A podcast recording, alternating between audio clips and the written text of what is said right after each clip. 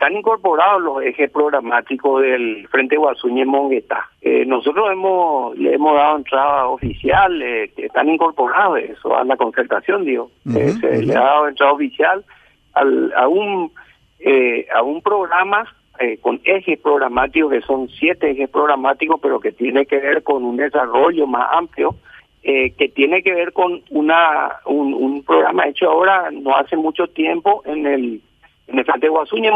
que como ya sabes, componemos los partidos que, somos parte del Frente Guazú y también se adhieren los de Monguetá. Obviamente no vamos a estar de acuerdo entre toda la gente que está dentro de la concertación o todos los partidos. Vos sabés que eh, son 25 partidos que tienen reconocimiento oficial que están incorporados a la concertación y en, en, en total, total, eh, otros que están adheridos pero no tienen un reconocimiento oficial por cuestiones